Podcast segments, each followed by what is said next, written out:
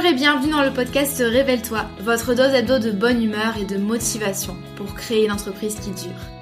Je m'appelle Maëlène Faure et je suis une ancienne juriste fiscaliste. Il y a quelques années, je me suis échappée des cabinets d'avocats pour enfin bâtir l'activité professionnelle de mes rêves sur le web. Un grand saut dans le vide, j'avoue, mais je n'ai jamais regardé en arrière. Aujourd'hui, j'accompagne les créateurs d'entreprises et les solopreneurs dans la construction d'une activité solide, pérenne et rentable sans stratégie compliquée ni éparpillement. Grâce à mon profil atypique, mi-droit, mi-marketing et mon programme signature la Micropreneur Academy, j'offre à mes clients un soutien à 360 degrés dans leur aventure entrepreneuriale. Dans ce podcast, vous ne trouverez sûrement pas de recettes magiques ni de conseils bateaux, mais un vrai partage d'expérience et de connaissances, sans tabou ni paillettes.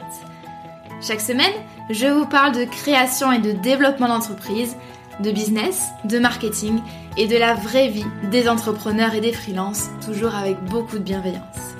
Si vous aimez ce podcast, n'hésitez pas à le partager autour de vous et à laisser 5 étoiles sur votre plateforme d'écoute préférée. Je vous souhaite une agréable écoute.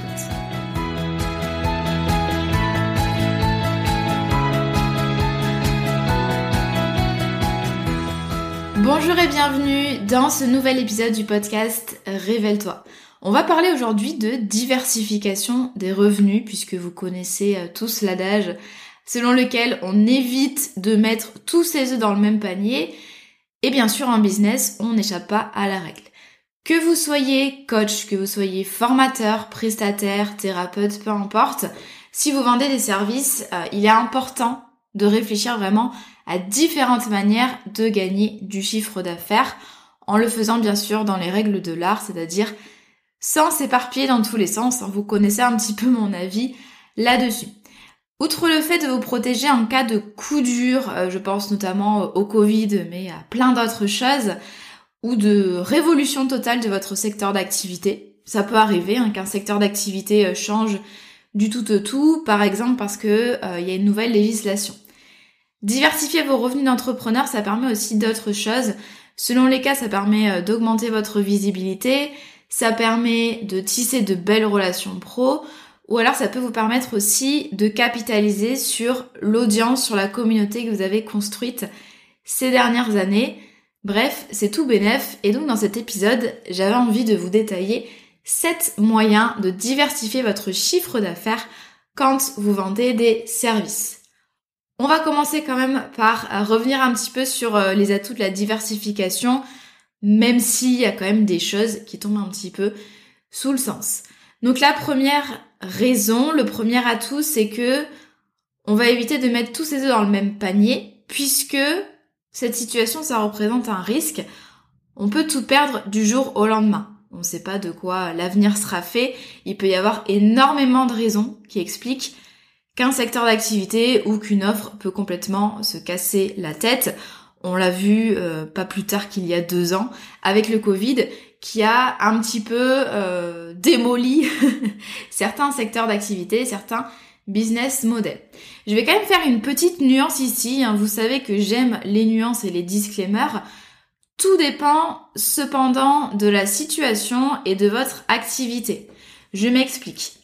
Une activité de coaching individuel ou une activité, euh, je sais pas moi, de thérapeute avec des consultations à la carte, elle a peu de chances de se casser entièrement la tête du jour au lendemain. Au contraire, par exemple, d'un business qui va être entièrement basé sur des partenariats, euh, de l'apport d'affaires, ou bien entièrement basé sur une méthode, une niche très spécifique qui peut être dépassée dans 2-3 ans. Euh, là, je pense par exemple au business qui se base sur euh, euh, des avantages fiscaux ou des, euh, des lois particulières, mais qui sont là de manière temporaire. Forcément, quand il y aura plus le dispositif euh, législatif en place, ces entreprises-là vont devoir changer un petit peu d'activité. C'est le cas aussi si, par exemple, vous enseignez, si vous basez tout votre business sur des fonctionnalités d'Instagram qui, par exemple, peuvent disparaître du jour au lendemain. Voilà. Si par exemple demain il y a plus de story Instagram alors que vous êtes euh, le roi des stories Instagram, va falloir un petit peu euh, changer votre fusil d'épaule. Si vous avez décidé de lancer un business sur Clubhouse, Clubhouse, je ne sais pas si vous vous souvenez de ce réseau social. On en parlait énormément, je crois c'était en 2020. Euh, on en a parlé pendant quelques mois et puis ça s'est très vite euh, voilà essoufflé, même si c'était vu comme le nouveau réseau à la mode. Bref, en fait, tout va dépendre bien sûr de votre activité.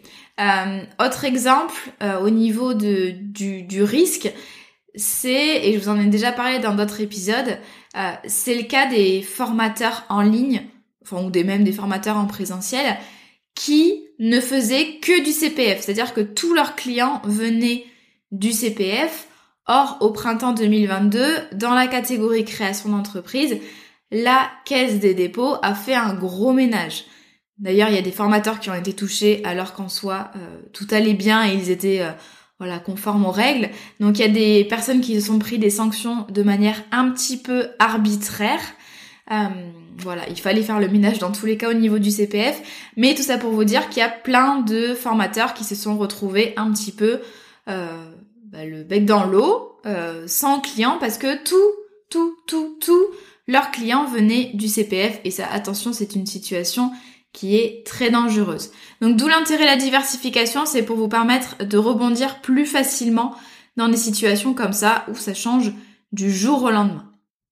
Également, la diversification, ça vous permet aussi de diversifier votre quotidien. C'est-à-dire que euh, vous, avez plusieurs activités, vous, vous expérimentez différents business models, et donc là, tout dépend de votre personnalité, mais euh, pour certains, c'est hyper important de pas avoir l'impression de faire toujours la même chose, toujours du coaching, toujours de la prestation. Ça permet un petit peu de varier les plaisirs.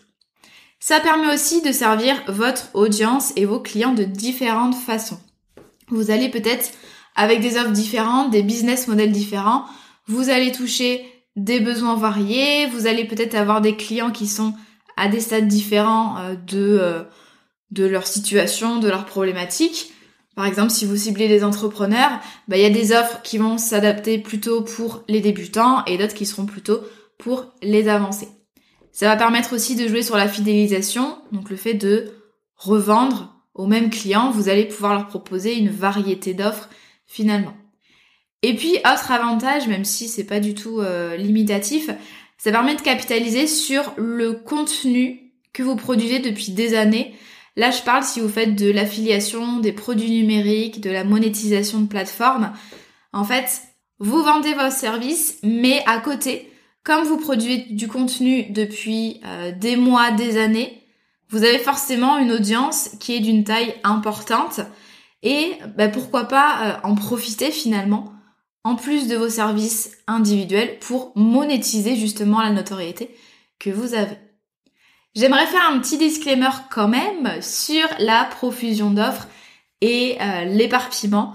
Vous savez que moi je suis du genre euh, vraiment focus, minimalisme dans mon catalogue de services et euh, c'est ce que je conseille toujours à mes clients. Je pense que la simplicité, c'est vraiment la meilleure stratégie en business. Sachez que vous n'êtes pas obligé de tout additionner et d'avoir 10 sources de revenus différentes. L'idée c'est pas euh, d'appliquer, euh, enfin de tester toutes les sources de revenus dont je vous parle dans cet épisode. Il faut déjà que ça reste cohérent par rapport à votre positionnement. C'est-à-dire que dans quoi est-ce que vous avez envie d'être reconnu? Et est-ce que c'est vraiment pertinent d'aller sur tel ou tel terrain? L'idée c'est que vous avez un positionnement qui doit quand même rester suffisamment clair, précis. Donc attention finalement euh, aux collaborations que vous allez faire, euh, aux produits euh, digitaux que vous allez lancer, aux choses, comment dire, aux services que vous allez recommander. Essayez quand même de toujours rester cohérent par rapport à votre positionnement, c'est-à-dire qui vous êtes, ce que vous proposez, à qui, pourquoi, comment. Ok, ça c'est hyper important. Euh, souvent on prend des décisions business qui sont pas du tout adaptées à notre vision, à notre positionnement, à notre client idéal. Donc ayez toujours ça en tête. Sachez aussi que diviser votre énergie, finalement, c'est n'accorder qu'une fraction de cette énergie à chaque source de revenus. D'accord? Vous pouvez pas affecter 100% à la source 1, 100% à la source 2 et 100% de votre énergie à la source 3. il va forcément y avoir une efficacité moindre puisque on ne peut pas être à 100% sur tout. C'est inutile de toute façon d'avoir 10 000 sources de revenus. Euh, l'idée c'est vraiment de ne pas avoir tous ces œufs dans le même panier. Mais après vous pouvez très bien vous concentrer. En tout cas moi c'est le conseil que je vous donnerai, c'est vous concentrer sur une source de revenus principale qui repose sur la vente de vos services, la monétisation de votre savoir, donc du coaching, de l'accompagnement, de la formation ou de la prestation de services. Et ensuite, vous pouvez ajouter une, deux, voire trois sources secondaires de revenus. Mais essayez de vous concentrer vraiment sur une source de revenus principale et euh, un ou deux extras finalement. Euh, ça peut être de l'affiliation, ça peut être des produits digitaux, mais pas besoin d'en avoir 10. Et justement, par rapport à cette source de revenus principale, pour moi, il y a deux critères. C'est qu'elle doit pouvoir vous apporter des revenus qui soient suffisants. Donc, c'est-à-dire que vous pouvez en vivre euh, à temps complet, vous dégager un chiffre d'affaires suffisant. Et prévisible. C'est-à-dire que euh, l'idée, c'est d'éviter des sources de revenus qui dépendent d'éléments ou de business extérieurs, comme par exemple le fait d'être affilié lors d'un lancement. Euh, vous n'êtes pas maître de la stratégie de lancement euh, de la personne, des dates de lancement, euh, des conditions d'affiliation, du montant de la rémunération, etc. Donc quand ce sont des sources de revenus par nature imprévisibles qui sont basées sur des éléments extérieurs, il faut garder ça en source de revenus secondaires. D'accord? Je sais pas si c'est clair, mais essayez que votre source de revenus principale, elle soit basée sur des choses que vous maîtrisez, c'est-à-dire la vente de vos services, quels qu'ils soient. L'idée de ce podcast, c'est de vous donner des idées pour diversifier vos revenus quand vous vendez des services. Le premier conseil que j'aurai à donner, la première catégorie, ça va être au plus simple, ce serait de varier les plaisirs au sein même de votre catalogue d'offres. En gros, on va proposer des offres de services variées qui sont différentes soit dans la cible client et ou dans la thématique et ou dans le business model. Je vous donne un exemple, enfin plusieurs exemples. Vous pouvez très bien proposer du coaching individuel et de la prestation de service. C'est ce qu'on appelle le done for you.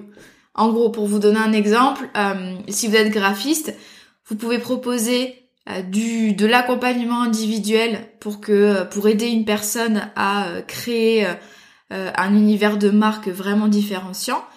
Et vous pouvez aussi proposer de la prestation de service qu'on appelle du done for you, c'est-à-dire que là vous faites pour le client, à la place du client, vous créez son univers de marque, d'accord? Donc vous, pouvez très bien avoir bien sûr plusieurs business models au sein de votre catalogue d'offres. Vous pouvez aussi proposer une formation LinkedIn et une formation marketing plus généraliste. Vous pouvez proposer un accompagnement pour les débutants et un accompagnement premium pour les entrepreneurs avancés.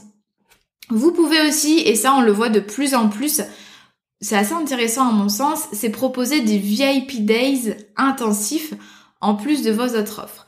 En gros, même si chacun a sa conception de la chose, en gros ce sont euh, des journées que vous allez consacrer vraiment à un client, donc soit en ligne, soit en présentiel.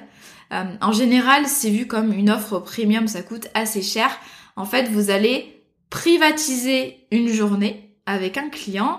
Et pendant cette journée, vous allez être 100% focus sur les problématiques de votre client, vous allez faire du consulting, etc. Donc ça, ça peut permettre de mettre un petit peu de beurre dans les épinards, ça permet de changer aussi de vos prestations classiques. Bref, ça a plusieurs avantages. Euh, ça permet aussi, je pense, de cibler euh, un autre type de clientèle.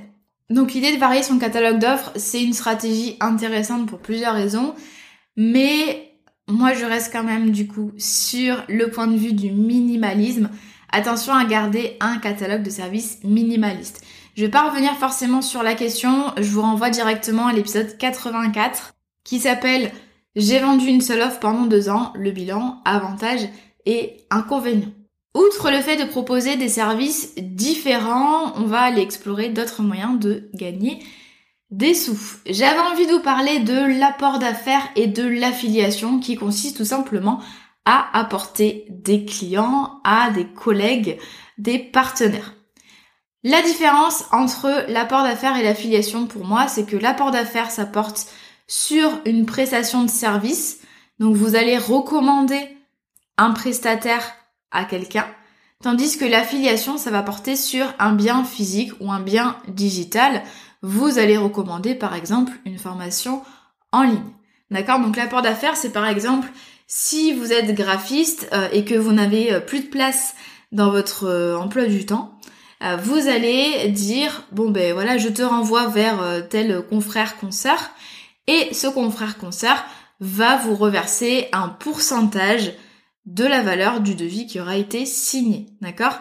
Donc ça vous permet en fait de transférer de, enfin, d'amener vos prospects vers des prestataires de confiance et vous, ça vous permet de gagner un petit peu d'argent. Donc il y a un double intérêt parce que les prospects, euh, quand vous n'avez plus de place, au lieu de refuser purement et simplement la prestation, vous avez une solution à leur proposer. En plus, vous leur, faites, vous leur faites gagner du temps dans leur recherche puisque vous recommandez quelqu'un de fiable. Et euh, l'intérêt pour vous, c'est que vous allez finalement euh, monétiser ce flux de prospects. Vous allez profiter un petit peu de votre notoriété et le fait d'être complet. Au lieu de faire disparaître complètement le prospect dans la nature, vous en faites profiter un partenaire et vous gagnez de l'argent dessus. Alors attention avec ça, que ce soit dans l'affiliation ou que ce soit dans l'apport d'affaires, je vous conseille de cadrer les choses vraiment de manière carrée, carrée, carrée. Donc avec un contrat, avec des conditions qui soient claires. Quelle rémunération? Donc est-ce que c'est un pourcentage euh, du contrat? Si oui, euh, combien de pourcents? Peut-être 10%. Euh, 10% de quoi? Du prix hors taxe, du prix TTC. Euh, comment est-ce qu'on verse l'argent? Quand est-ce qu'il est versé? Est-ce que c'est à la fin de la prestation? Est-ce que c'est à la signature du devis? Euh, quelles sont les conditions pour qu'il y ait apport d'affaires ou affiliation, quel système de tracking, c'est-à-dire comment est-ce que on va euh, lister les personnes qui ont acheté euh, via notre lien, via notre recommandation, etc., etc. Donc vraiment pour des relations de business qui sont qui soient saines, je vous conseille absolument de cadrer les choses au maximum. on peut vite s'embrouiller pour des histoires d'apport d'affaires ou d'affiliation. Euh, je le vois euh, très très très souvent, donc attention à ça. Attention aussi à pas faire reposer tout votre business sur l'apport d'affaires ou l'affiliation, qui sont, euh, comme je le disais tout à l'heure, des sources de revenus imprévisibles et qui dépendent d'un business extérieur. Donc ça se base sur des éléments que vous ne contrôlez pas. ça se base sur les offres de quelqu'un d'autre. Euh, ça se base sur peut-être des lancements marketing à des dates prédéfinies, avec une communication parfois qui est imposée, etc. Attention bien sûr aussi à la redondance pour votre audience. Trop de recommandations tue la recommandation. L'idée c'est euh, non plus de pas noyer votre audience sous des recommandations de produits, de services etc. A priori, vous n'êtes pas euh, influenceur. Autre moyen de diversifier son chiffre d'affaires quand on vend des services, vous pouvez bien sûr vendre votre savoir avec des produits numériques, avec un e-book, avec une formation, avec un membership. Bref, je pense que vous commencez quand même à connaître cet univers des produits numériques. L'intérêt ici, euh, c'est que vous allez détacher vos revenus du temps passé donc c'est un produit scalable, le produit digital, parce que vous allez créer un seul produit pour potentiellement une infinité de clients. Et puis ça va vous permettre aussi de toucher potentiellement un autre type de clientèle. Alors là, je fais pas de généralité, mais vous pouvez peut-être, par exemple, cibler une clientèle qui n'a pas le budget pour de la prestation avec vous, pour du done for you, ou pour de l'accompagnement individuel. Et donc, vous allez lui proposer des choses en autonomie, par exemple un programme en ligne à suivre. Attention, ce n'est pas du tout une solution miracle ni facile qui vous permettra de gagner des milliers d'euros quand vous serez en vacances. Et euh, ne s'improvise pas formateur qui veut. Je pense que vous connaissez mon point de vue là-dessus.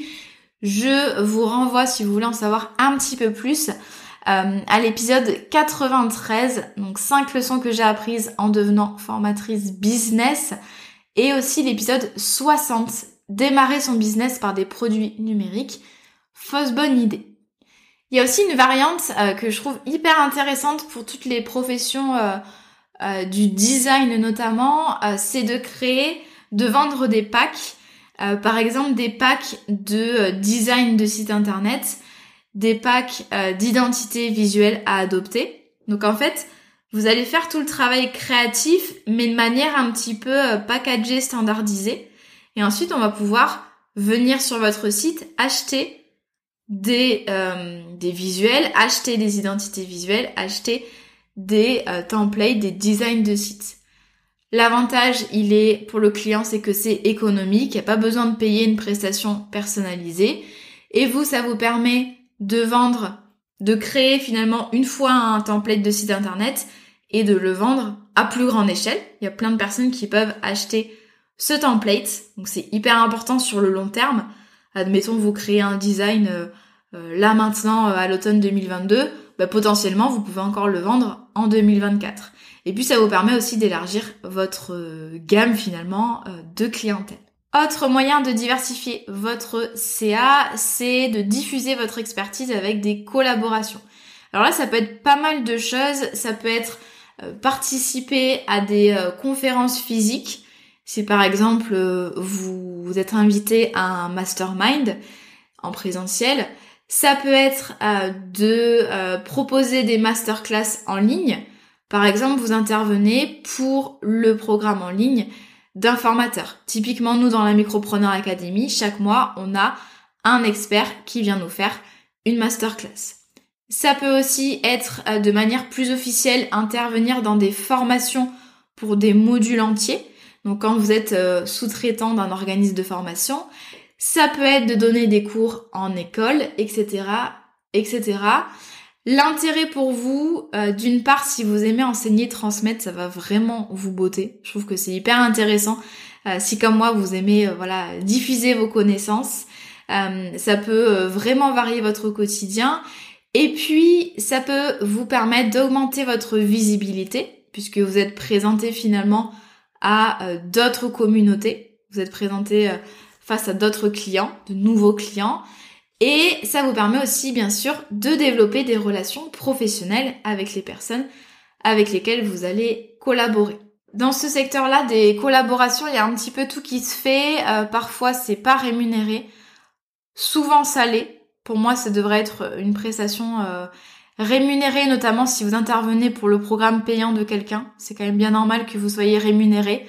Après, ça dépend bien sûr du type d'intervention. Est-ce que c'est juste euh, un partage d'expérience, une FAQ, ou est-ce que vous allez donner euh, un vrai cours magistral? Il n'y a pas vraiment du coup de grille tarifaire type, mais vous pouvez compter quelques centaines d'euros par exemple en moyenne pour intervenir euh, dans un programme en ligne, donner une masterclass. Encore une fois, ça dépend. En fait, votre rémunération, c'est à vous de voir. Est-ce que vous acceptez que ce soit gratuit ou pas cher? Euh, Si oui, c'est forcément qu'il y a un avantage derrière, même simplement en termes de plaisir, de relations pro, euh, euh, d'opportunités. Ou alors, vous préférez que ce soit rémunéré. Et dans ces cas-là, n'hésitez pas, bien sûr, à le dire et à imposer vos conditions. Je vous le rappelle, on est en business, c'est pas du bénévolat. Et enfin, j'avais envie de vous parler d'une dernière manière de diversifier vos revenus d'entrepreneur et ce serait de monétiser une plateforme de contenu. L'idée, c'est que vous allez euh, monétiser l'audience, le trafic que vous avez sur une plateforme de contenu, donc blog, YouTube ou sur un réseau social comme par exemple Insta. Vous pouvez le faire de deux moyens différents, donc soit par la publicité, en mettant euh, un spot publicitaire au début de vos épisodes de podcast, par exemple, en mettant des espaces publicitaires sur votre site ou en activant la monétisation sur YouTube. C'est quelque chose que je ne fais pas, que je n'ai jamais testé. Donc là, si vous voulez en savoir plus, euh, il faudra euh, peut-être demander à des entrepreneurs qui le font. Vous pouvez aussi monétiser vos plateformes de contenu par des contenus sponsorisés. C'est-à-dire que là, vous allez être payé par une marque en nature, donc c'est-à-dire que vous allez recevoir le produit gratuitement, ou en argent pour créer du contenu autour d'un produit. Si par exemple vous êtes euh, coach en organisation et qu'on vous envoie des carnets d'organisation, voilà, vous allez faire un petit post Insta, des stories, etc. Je pense que vous connaissez de toute manière très bien ces pratiques. L'avantage de ces pratiques, notamment la publicité, c'est que en soi, ça vous coûte pas grand chose. Il n'y a pas besoin d'y passer du temps ou de faire des démarches particulières. Euh, quand vous voulez insérer euh, un jingle publicitaire dans le podcast ou des pubs sur votre chaîne YouTube, c'est pas euh, voilà, ni des espaces publicitaires sur votre site, c'est pas quelque chose qui va vous demander du temps en continu. Donc c'est assez passif, voire très passif. Un peu moins pour les contenus sponsorisés, mais il y a des inconvénients, c'est que a priori, vous n'allez pas dégager un énorme chiffre d'affaires avec ça. Il faudrait vraiment une énorme communauté. Par exemple, euh, même les youtubeurs qui ont 500 euh, 000 abonnés par an, euh, c'est pas, ils ont pas, ils sont pas millionnaires avec YouTube. Donc, il faut vraiment avoir des énormes communautés pour que ça commence à devenir vraiment intéressant. Mais c'est pas grave parce que ça peut, par exemple, rembourser certaines dépenses de marketing. Vous payez, par exemple, une nouvelle caméra pour YouTube, payer l'hébergement de votre site, etc. N'oubliez pas aussi qu'il y a une possible perte euh, d'indépendance. Il faut respecter euh, souvent les conditions de la marque, respecter euh, des briefs. sur YouTube, par exemple, vous n'êtes pas forcément maître des publicités qui passent sur votre chaîne, etc. C'est un petit peu le même problème s'agissant de l'affiliation. Forcément, quand vous faites des partenariats avec des entreprises extérieures, des marques, vous ne décidez pas de tout, euh, ça repose sur des choses euh, par nature extérieures. Donc vous l'avez vu, il y a plein de manières de diversifier votre chiffre d'affaires lorsqu'on vend des services. Il y a pas mal d'atouts, ça permet bien sûr de vous protéger en cas de coup dur, ça vous permet de gagner en visibilité, de capitaliser sur l'audience que vous avez créée, de nouer des relations pro, etc. Bien sûr, tout va dépendre de la source de revenus en question. Retenez que vous n'avez pas besoin d'additionner 10-15 euh, sources de revenus, bien au contraire. Concentrez-vous vraiment sur la vente de vos services, donc qui sera votre source de revenus principale. Et ensuite, vous pouvez ajouter à ça une, deux, voire trois sources secondaires. Je pense que ça peut être intéressant. J'espère que cet épisode de podcast vous a plu. Je vous donne rendez-vous la semaine prochaine. Et d'ici là, n'hésitez pas si vous avez envie d'échanger sur Insta. C'est toujours avec grand plaisir. Donc mon compte Mylan Fort. N'hésitez pas aussi si vous avez aimé le podcast à mettre 5 étoiles sur votre plateforme d'écoute. C'est vraiment la meilleure façon de soutenir le podcast. Merci beaucoup et à la semaine prochaine.